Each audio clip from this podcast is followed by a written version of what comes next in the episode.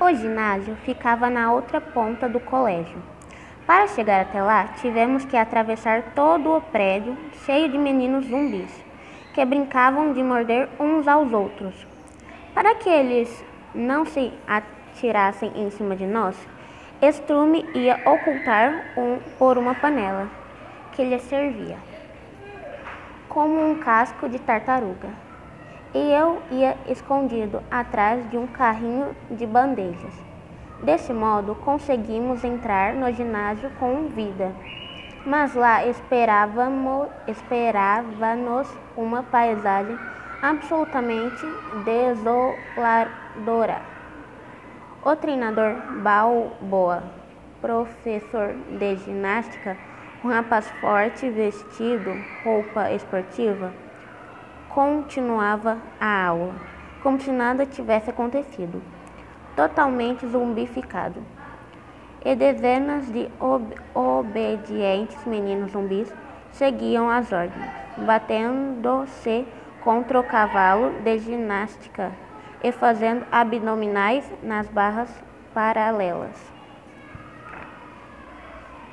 Percorri com o olhar todo o ginásio e descobri meus, meu amiguinho, e a que devia de chamar Natália.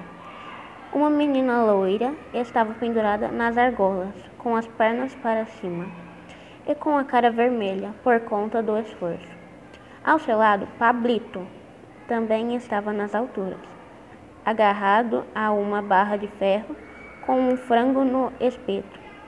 Embaixo deles, vários meninos zumbis arranhavam o ar, esperando que eles caíssem. O que faremos, Strume? Ele, eles não são demais para nós.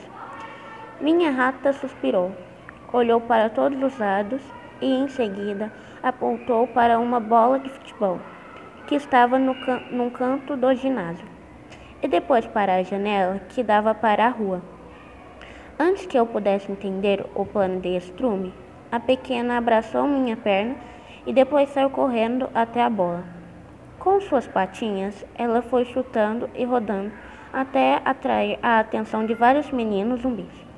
Porque por mais mortos-vivos que eles estivessem, eram crianças.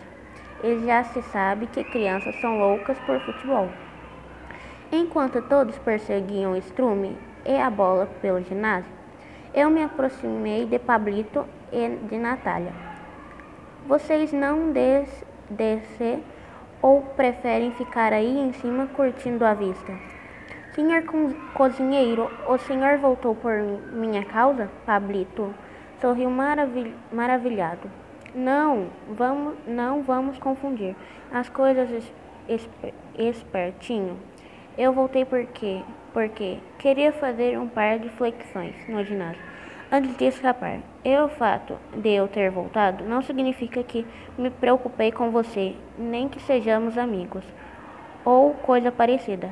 Credo, disse Natália, que ótimo amigo você arranjou.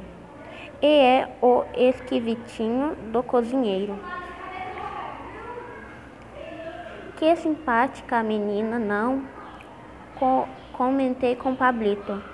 Em seguida, olhei para ela e disse: Vai ver que, de tanto estar virada de cabeça para baixo, seu cérebro está ao contrário e você já não sabe o que diz.